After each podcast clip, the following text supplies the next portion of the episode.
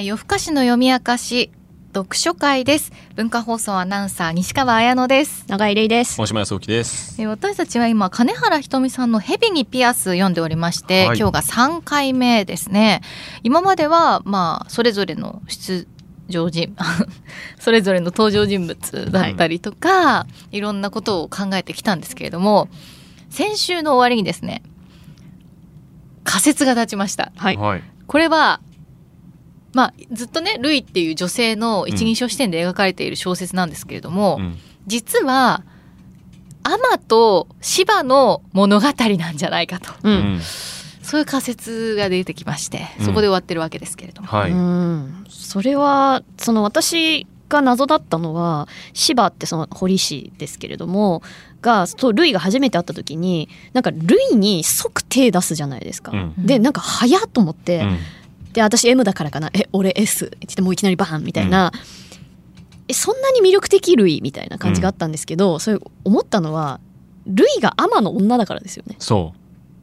じゃなきゃ、ううん。んじゃなきゃなんかあまりに植物的な話だし、そうだとするならそんなにすぐ押し倒す押し倒すっていうかやるんだったら、じゃあ柴さんにもいっぱいいなきゃいけないんですよね、女の相手が。うん、だけどそうじゃなくて結婚しようとかって言い出すのって柴さんのアマへの所有欲じゃないと、うん。なんか突然モテ始めた？みたいな、うん。なんかすごくダサい話になってしまう感覚があるんでそこはそう思いたいんですよね。うん。でシバの、うん。あんまりどういう人物か描かれてないのに、うんサディスティックであるううんん、サディストであるっていうのってすんごいアピールがすごいじゃないですか。自分で言うしね。いろんな自分事情もする自分で言うんしだよちょっとダサいんだよあ柴さん。らすじでも、うん。あのサディストの堀氏芝みたいな、うん。そのなんかえ S 通りな。芝はね。S、とか職業みたいな。ピアニストみたいな言い方してるけど。いや性格だから性癖だからっていすんうね。ごいアピールしてくるじゃないですか。うん。でさっきのその出会い即手出すみたいなところも、うん。芝がアマに対して S って考えるとそうだね。そのルイの扱い方も全部話が通りますよね。うん。あでよかった。最後も、うん。そのアマが亡くなった後これ本当にラストシーンになっちゃうんですけどネタバレ注意ですけど、はい。あネタバレでもないか。最後まであのシバとルイがうん。すれ違ってる、うん。このすれ違い方はやばい。うん。うん。だって最後さルイはそのスプリットターンを作るのやめたじゃないですかうんはい。で私はこれを求めていたのだろうかみたいなすごい大きいことがあってその前にそのアマからの愛の証の歯を飲んでるんですけど、うんその後翌朝明るい日の光の中で目を開けたって言ってうん柴さんその後起きてで水飲んだ時にそのスプリットターンの穴に穴が通ったから「何してんの?」って聞かれてルイは「私の中に川ができたの」ってこれとんでもない告白なわけですよね、はいルイからしたら。へえ。ね俺さ変な夢見たんだ。どんな？昔仲良かった友達がさ やばいよね。ヒップホップやってて俺その友達と遊びに行くことになったんだ。うん。でも俺待ち合わせにすげえ遅れちゃってさそしたら友達とその仲間が怒りを歌で表現してくんだよ。うん。俺56人に囲まれて歌われたんだ。ラップで怒りの歌。うん。私はなかなか布団から出ない柴さんを見ながら 00G に拡張したら川の流れはもっと激しくなるんだろうか なんて考えていた聞いてないよ。いやこの柴さんの最後のセリフやっばいからここだけさ、本町田光さんが書いた。ぽくないですか？村人なうじゃん。ね。町田光の主人公じゃないですかこれ。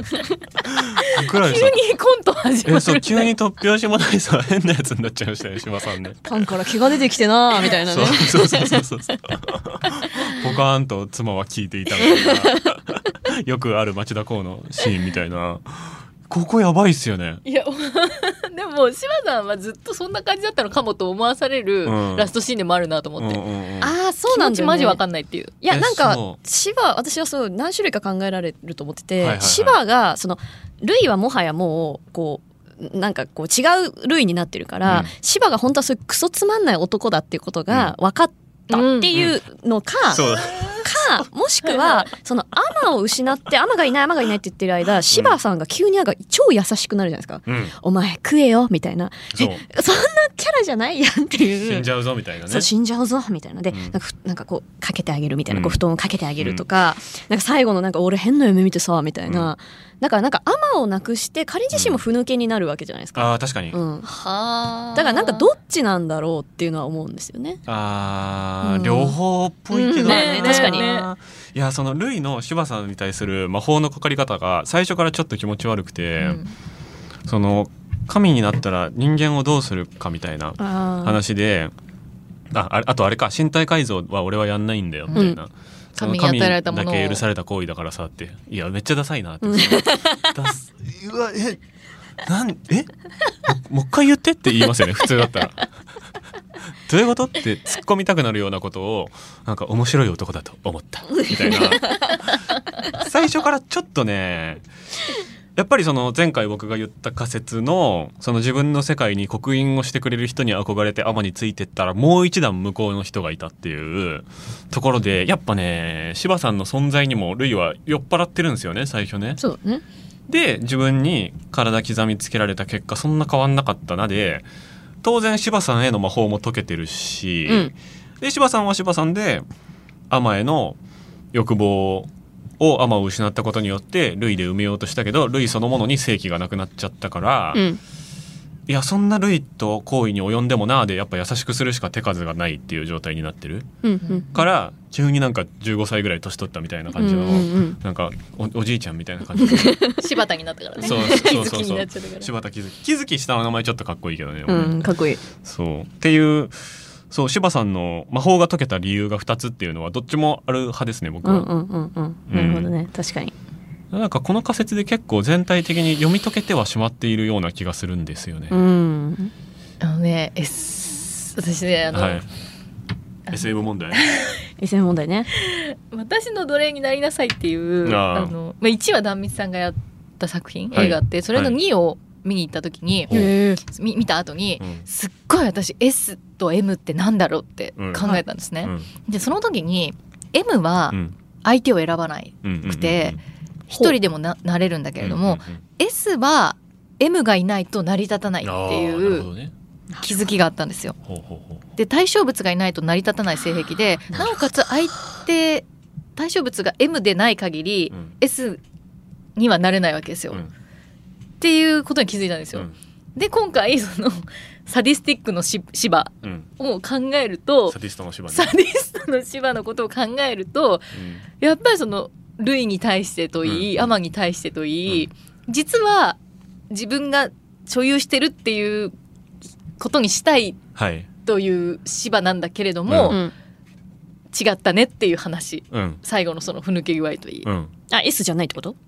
S だか S らは弱いって話そうそうですよね。そう S だから結局だから、うん。サディストの芝だったっていう,、うんうんうん。うんそのちゃんとサディストだった。ちゃんとそうそうそうサディストでそこもそのなん関係性というかその理由、さっき言ってた理由のとこにあるのかなと。はいはいはいはいその芝はルイによってまあ芝はそもそもサディストっていうのもあるかもしれないんだけど私はその芝はルイによってよりサディストをこう喚起させられてると思ってたんだけど、はい。その芝とアマの話だって考えた時に芝は実はアマによってサディストにさせられていると、うん。だからアマを失ったら普通にもうただのおじさんみたいなうん。そう実際かどうかわかん。ないけどね。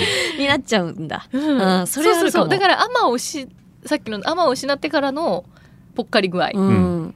もうだだからサディストじゃない。もはやね、もはやね。まあ、だから本当はサディストだそれこそサディストっていうか相手いないと普通の人。マゾヒストがマゾヒストがいないとサディストはサディスト足りえないってことですよね。そうですそうです、うん。だからサディストトなんですよね、うん。ちゃんとね。真性サディストなんですよね。なんちゃってじゃなくてちゃんとサディストなんですよね。っていう証明でもあるかなだからサディストの方がこう他者への依存性が高いっていうのはあって。そうだねうん。で、そのアマ、そう、あ、だからアマ、これで切ないのは、やっぱ芝さん、サディストの芝は、やっぱちょっと切ない部分があるのは、そのアマへの完全なる片思いだったんじゃないかっていう気がしてきてうん。そうだと思うなるほどそこがめっちゃその芥川賞の審査員のコメント今僕手元にあるんですけど、おうおうみんななんか悲しみ悲しみみたいなことをすごい漠然と言ってるんですけど それ俺ルイが称えてる悲しみじゃなくてシバが称えてる悲しみなんじゃないか。でそれを、まあ、当時70代とか50代50代から70代なんですけど大体。の審査員はなんとなく間接的にそこまで読み取れたのが当時の審査員の限界だったんじゃないかなって。審査員の限界を指摘しないで。当時の。いやまあ芥川賞審査員なんてもうマジで大変な仕事だと思いますけどまあでも選評なんて読んでる人もそこまでいないから結構みんな毎年無責任なこと言ってるんですけど、まあね。なんかその柴さんがね天のことがじゃあ、まあ、好きででそれフラットな恋愛感情なのかわかんないですけどその S と M だけっていうその性癖的な感情のみかもしれないんですけど、まあ天をいたぶりたい。うん。うんで天と性的につながりたいという欲求がありました。うん。で天にはマゾヒスティズムもないし、うん。その男性の挿入を受け入れる性的思考もなかった場合、うん。柴さんはそれ言うと惹かれちゃうから多分言ってないですよね。うんううんんでいやでもアマを自分のものにしたいなアマをいじめたいなって思いながら、いやでも言えないなみたいな。芝。感じに言えない。こんな怖い見た目だけどね。うん、いやでも言えないでしょ。っつって、うん、冗談で言ったりして「えなんすか？柴さんやめてくださいよ。本気にすんなよバカ」みたいな くだりはそれはくだりはあったかもしれないですけどでそこにちょうどルイというちょうどアマが最近好きになったっぽくてアマみたいな感じになろうとしてる女の子が来ました。でその子のことがすごいタイプなわけではないけれども、うんうん。アマのいる場所でその子にタッチして肌を触るわけですよね、うん。でそこでもうなんか引き継ぎが終わったっていうか、うんうん。アマをこいつにインストールしたみたいな作業が芝の中で終わってうん でルイに性性的に挿入してるっていうことをやってたらアマが死んじゃうっていう、うん。ちゃーみたいな。うんなんかそこのなんていうのかな届かなさっていうかうん。ある種のフェチズムの悲しみっていうか変態性って楽しそうだけど苦しいよねっていう部分。うん。みたいなものが柴さんのうーんいやわかんないな。でもどこまでなんかそこのリアリティがその作者の設計によるものなのかはい。本当にそういう小話エピソードうん。を知り合いの知り合いとかの実体験で聞いて、なんかちょっと文学的じゃない？これ素敵じゃない？って言って組み込んだのがたまたまこういう仕上がりになってるとかもありえるとは思うんですけど、はいはいはい。本人の意図はね本人の意図図がわかんないけど。ただでも読み取れると思うし、うん。なんかアマってめっちゃそのこちらの可逆性を引き立てるじゃないですか割と。私読んでても、わかる。こいつめっちゃいじめたいみたいな、そのわかる。えそうえちょっともうあのあすごい動揺したけど、うん。なんだろう。わーって泣いたりとか、うん。わーって喜んだり、うんうんであのルイのそのおっぱいをこう、うん。うんうん。チュパチュパ飲みながら寝るみたいな、もう赤ちゃん。うん人のなんかこう傷つけたいけど傷つけられないけどこう無垢で子供ででも傷つけられるみたいなうん。存在としてめっちゃ描かれていうんてうんうん。わかる。めっちゃわかる。でだからやっぱルイが M なんじゃないですよね。アマがこうアマ自体がマゾマゾヒストなわけじゃなくて、うん。みんなを S にさせるうん。のがアマだと思って。てあーまあね。あなるほうんどね。でそうなると私はシバがアマをやっぱ殺したと思うんですよ。うん、うん。そうですね。だってそれは所有だから結果的に、うん。アマを所有しようとしたわけですよね、うん。シバはおそらく。なんだけどもでもこれはルイの発言なんだけど所有は悲しいっていう言葉があってそうそうそうそこね。それメモしたんちょっとうん私の電子書籍じゃ何ページか分かんないけど、はい。76ページ。もうす76ページ。あの竜とキリンのが完璧に私のものになったとかさぶたが取れた後に、でこれね。所有というものは悲しい、うん。手に入れるということは自分のものであるということが当たり前になるということ、うん。手に入れる前の興奮や欲求はもうそこにはない、うん。でバッグとかを例に出してるんですよね。うんなんかそこはルイの発言ではあるけれども あるけど、はい。あのこの文学全体のあの、うん。価値観とか世界観だと思うんですよ。はい、でシバはだからアマを殺してよりふぬけになったと思うんですよ。所有しちゃったから。うん。うん。でそうするとシバの最初の脱性発言も納得がいって、はい彼は形を変えると面白い発想だと思うけど俺はやりたいと思わない。って人体改造について言ってて、うん。俺は人の形を変えるのは神だけに与えられた特権だと思ってるからって、これって人のアマを殺すって人の命の形を変えるってことじゃないですか、うん。殺すってまさしく、うん。改造どころかなくすってものすごい特権うん。で神のような振る舞いだと思っていて、それをやっちゃったんだと思うんですねアマに。うん。うん芝は。うん、そうですね、うん。踏み越えた芝の中ではい。のルールを踏み越えたってことですよね。そうそうそう。だしだであ手に入ったある種手に入ったんだけど、うん。それがすごく虚しいうん。からなんか拡張しすぎは良くないぞとかさうん。なんかルイがなんかこう耳をさあ早く拡張させようベロか、うん。ってしてもなんか無理するのに対してなんか良くないぞみたいな、うん。え？あめっちゃ私みたいなこと言うじゃんみたいな。常識的だね。常識的なね、西川さんちゃんとこれ塗った方がいいよピアス開けたらとかさ、そうね。私じゃんみたいな。うん。そんなになっちゃったのかなって、そうね。いややっぱ今のさ永井さんの話からも思ったんですけど、これさあのルイはストーリーテラーなのよ。ねうんだってさっきのその所有のことをねルイが説明してるっていうところもそうですし、ルイとの会話の中で芝が自分で「俺バイセクシャルなんだ、うん。うん。どっちもいけんだよね」うん。みたいなことを言うじゃないですか。はい。で最後アマが亡くなった後もその警察とのやり取りの中でうん「天田さんバイセクシャルの毛はありませんでしたか？っていうその刑事のセリフも、説明うん、的、説明的。かなりあの全部教えてくれてるから、うんルイがストーリーテラーだったらね。そうね。だしさすっごい最後の最後のとこそのムスクが判明するところで、ちょっとすっごい後ろの方なんですけど、うん。えっとこれ想像するんですよねルイが実際に。うん。っていうのは柴さんがアマを犯しながら首を絞めている場面がリピートしていた。うん。その時もしかしたらアマは笑っていたんじゃないかとか、柴さんは泣いていたんじゃないかとか、うん。いろいろな想像をした、うん。もしも柴さんが犯人だとしたらアマはその時柴さんが私にするよりも強く首を絞められていたということは確かだ。うん。言ってた。いやーそう。これは携帯小説じゃないよあす芥川賞だこれがなんかー これが芥川賞ださってあだ。りがとうと思う。うわーよかったすごいね。すげえよかった。いやだからねそのルイはもう結構もう答えの一歩手前まで行ってんだけど気づきたくないのかなっていう感じもする。もういやーあと一歩で真相わかるのに。でもいいんでしょうね。うん。曖昧なね小説として。そうね。で、さっき僕はその柴さんが、えっと、天野氏に、まあ、喪失感を得たみたいな言い方をしましたけど、その仮説は、えっと、柴さんが天を殺してない前提の仮説ですよね。はいはいはい、で、えっと、さっき永井さんが言ったみたいな、その自分の中の禁忌を犯すという形で、えー柴さんが天を殺したという、えー仮説に立つんであるならば、なんで殺したのかっていうことを考えると、うんその前に、まあ、藤原竜也さんを殴っているっていう、そのチンピラを殴って、えーでそれも、そのルイの胸を触ろうとしたうん。っていうところでブチ切れたんですよね。はい。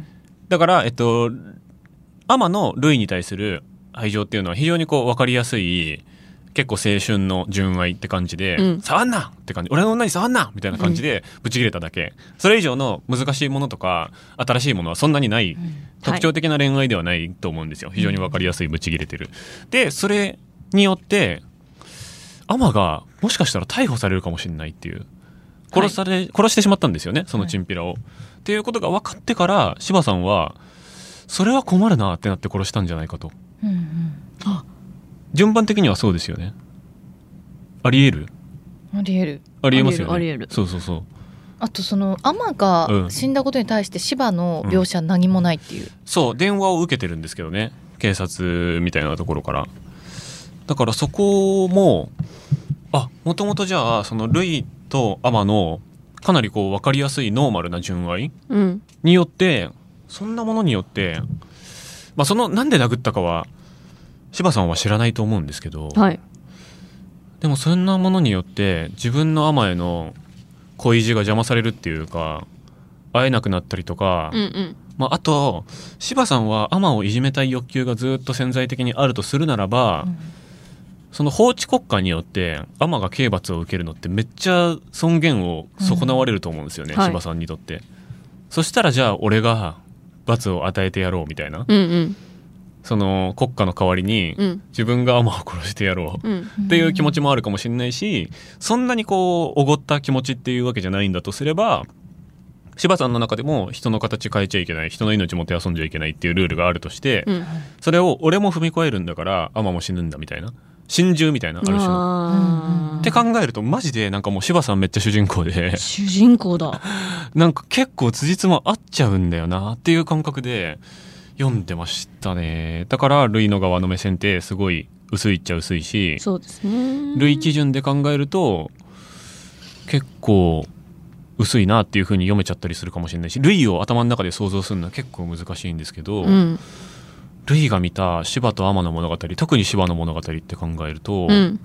なんかめちゃくちゃ分かりやすいなっていううん。気になっちゃうんですけどいやでもなんか奥の読み方に2人をすごい引っ張りすぎてる気もする まあでもこの芝は天をすごい所所有したいっはい。ていうことによってこううん。いじるだけいじり倒された後に殺されたってことってルイがこう言ってくれるんだけど、ストーリーテラーだから言ってくれるんだけど、だからもうあらゆる仕方でこうコミットメントするっていうかアプローチするわけですよね、うん。天に対して。まあまあで両辱してる。うんコミットメントやいやいや。トむずいな表現が。先行。を指すことをコミットメントと表現。まあ干渉というかね。ありがとうございます。干渉する。うんでそのまあ極みの結果として、まあ、殺人っていうところまでこう踏み越えていくっていうのはうん。あると思うんですけど、うん。でも実際その芝と天のその関係性の話だなって私もやっぱつくづく思うし、うん。ルイがなんかいかにもフィクショナルな女で、うん。なんか私がそれ気になったのはなんかそのえルイなんかなんだろう。それスプリットターンで分かれた下ってことねとか、うん。なんかすごい 理解早いとか、なんか反射神経いいとか、うん。なんかすごい都合いいじゃないですか。うんすごい。で話が早い。話が早い。シバがなんか「お前見ると俺 S の毛なんか出ちゃうわ」うん。私 M だからかな、うん。もう次のシーン」みたいな。なんか早いよみたいな、そこが私はなんかこうち稚拙さっていうとあれだけうん。どそこ早かったな。浅いなって思っちゃったんですよ。うん。だしあのルイが私結構女言葉うん。あるわよみたいな喋り方なのがすっごい違和感で、うんえそれすっごい使い分けてません？なんとかじゃねえよみたいな。お葬式とかでは口悪くてあそうそうそう。あの警察の時とかはそんなこと知らねえ分かりたくもねえよみたいな感じなのに映画の時もちょっと違和感ありましたその女性言葉みたいなあところで。あ映画もなのよねみたいな、うん。なんかそのぶぶち切れた時は「なんとかじゃねえよ!」とかいうふうには言うんだけど、うん。それがなんか私の想像するギャルのあり方でう「ん。あしさ」みたいな感じだったんですけど、なんか芝とかアマと喋る時に「なんとかだわよ」みたいな。うん。じゃないわよとかね、うん。えー？と思ったけど、まあ、それがなんかルイが別に結構どうどうでもいいっていうか、うん。フィクショナルな存在うん。として考えるならば、うん。まあ、全然納得いくなっていうのは思いますね。ちょっとそのキャラクターとして自分をショーアップしてるナチュラルさっていうかリアリティうん。としてはまあありえんのかなって思っちゃいますよね若干ね、うんこれ112ページではっきりとその柴さんはもう私を犯せないかもしれないけれどおきっと私のことを大事にしてくれるみたいな、なんか全部分かってんの、やっぱり神的視点なんですよ。うん。直感ですよねでもね。これルイの気持ちだと思って読んじゃうんですけど、うん。やっぱりストーリーテラーだと思って読むと話早すぎ、うん。理解早すぎ、うん。説明しすぎ、うんうん。そうだそうだ。だから若干やっぱりその物語の中で主体性を持って動いてるのって柴さんが一番ででまあアマがルイをまあ口説いてうん。行動してるけどやっぱルイって結構この3人の中で言うと物語の都合で動いてる部分が大きいから、うん。だから都合がいいんですよね、うん。スムーズすぎてこう摩擦がないからあんまりこうルイのことを好きになりづらい文学ですよね。そうですね。あー確かにうんルイねいや、うん、すごいわ。すごいわ。技術が。技術が。あでもそれがやっぱこう劉先生が言ってることと金原さんが当時分かってたのか分かってないのか分からないみたいなやっぱ凄みでもあると思ってて、うん。その動機はあるのかないのか分からないみたいな、うん。その村上龍さんのこれある意味名解説だと思うんですけどその動力エネルギーダイナミズム物理法則みたいなものをなんか解明はしてないんだけどその法則に従ってかけちゃってるみたいな奇跡だと思うんですよね。うんまあ、どこまで意図してるかうんはちょっとあれだし、まあ、しかも劉さんの重要な点は2つだっていうのもルイフォーカスですよね割と。ルイはなんで活力失ったんだろうって本当だルイうんのが柴さんに対して最終的にどういう感情を持ったのかルイが主人公だっていうことで、ところからはずれてないですね。はい、劉さんは読んでるけど、我々は芝じゃねみたいな。そうだね。うんってなるとまた違う新たな読みなのかもしれないですね。うんうんだから柴さん基準で読んでみませんか？っていうのを一旦もう60万人全員に再提示するとはい。いやってか評価ガラッと変わるかもアンしれケート取りたいないね。どうですかこれ？主人公は誰だと思いますか？そうですね。シーバアマルイねああ面白い。いいんじゃないですか？あとさあちょっとあもう一個もう一個 S, S と M の話もう一個いきますじゃあ。もう一本いきましょうか。もう一本いきます、うん。いける S の M で一本一本いこう。はいじゃあ夜更かしの M やかし来週に続きます